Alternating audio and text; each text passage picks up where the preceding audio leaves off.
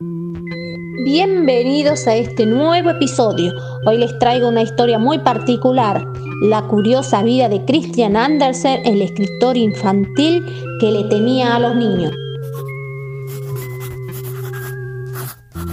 La literatura infantil nos lleva a hacer mención obligada al escritor danés Hans Christian Andersen, y es que a él le debemos cuentos clásicos que recorrieron el mundo.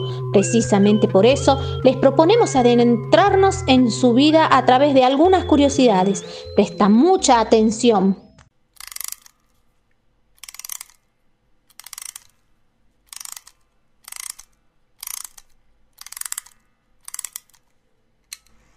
¿Sabías que la vida de Andersen fue muy difícil desde su infancia? Hans Christian Andersen nació el 2 de abril del año 1805 en la ciudad danesa de Odense en el seno de una familia de escasos recursos. Su padre era un humilde zapatero y su madre era lavandera.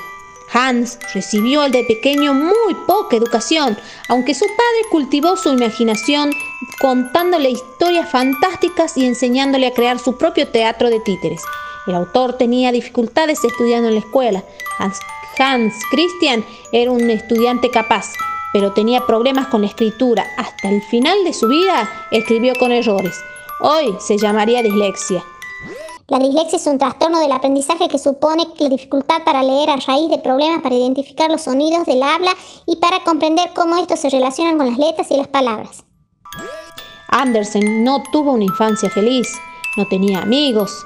Los demás niños no querían jugar con el chico extraño. Era alto, tenía los brazos y las piernas largas, las palmas y los pies grandes. Además, era muy desgarbado, por lo que los niños se reían de él y sufrió síndrome de Marfan. El síndrome de Marfan es una enfermedad rara, se caracteriza por el aumento inusual de la longitud de los miembros. El patito feo se considera que es un cuento que viene a reflejar la propia vida del autor, y es que tuvo que hacerle frente al bullying y a la discriminación que lo padeció. El padre de Andersen murió y la familia se sumergió por completo en el abismo de la pobreza. Hans tuvo que dejar la escuela e ir a trabajar como aprendiz de un zapatero. Sin embargo, este trabajo no le gustaba al chico, ya que también allí sus compañeros de trabajo se burlaban de él por su aspecto. Más que nada, amaba el teatro y los libros. Cuando tenía 14 años, hizo sus maletas y se fue a Copenhague. Los primeros años de su vida en la capital fueron muy duros para el futuro escritor. Literalmente tuvo que sobrevivir. Hans tenía una hermosa voz soprano, por lo que pudo ingresar al coro del Teatro Real y vivió con un modesto salario. Sin embargo, con su adolescencia su voz pronto comenzó a fallarle y tuvo que abandonar el coro. El adolescente quería convertirse en un bailarín de ballet, pero su físico innato no le permitió hacer la carrera de bailarín. Un día, Andersen le enseñó al director del Teatro Real, Jonas Collin, una obra que había escrito. El director decidió que el chico tenía talento, así que Hans Christian fue a la escuela para completar sus estudios. No pudo quedarse allí por mucho tiempo debido a la intimidación de sus compañeros que se burlaban de él. Entonces Collin tramitó su transferencia a un maestro privado. Entre sus populares cuentos se, encuentran El patito feo, El soldadito de plomo, El ruiseñor, El sastrecillo valiente y La sirenita. En 1835 el triunfo llegó a Andersen. Sus libros lo convirtieron en un hombre bastante rico al final de su vida y se había convertido en casi millonario.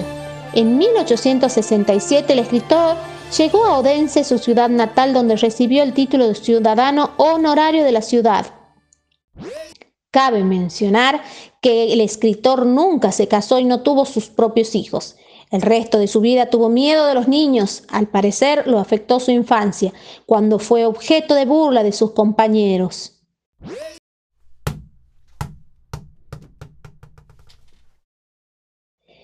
Los últimos años de su existencia los pasó con la familia de Moritz Melchior, un comerciante judío con el que se residió hasta su muerte. El gran Hans Christian Andersen falleció en Copenhague el 4 de agosto de 1875. Está enterrado en el cementerio Assistens de la capital danesa.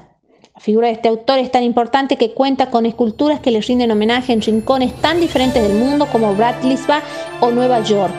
Es más, en China y en Japón hay dos parques temáticos que giran en torno a él y a sus cuentos.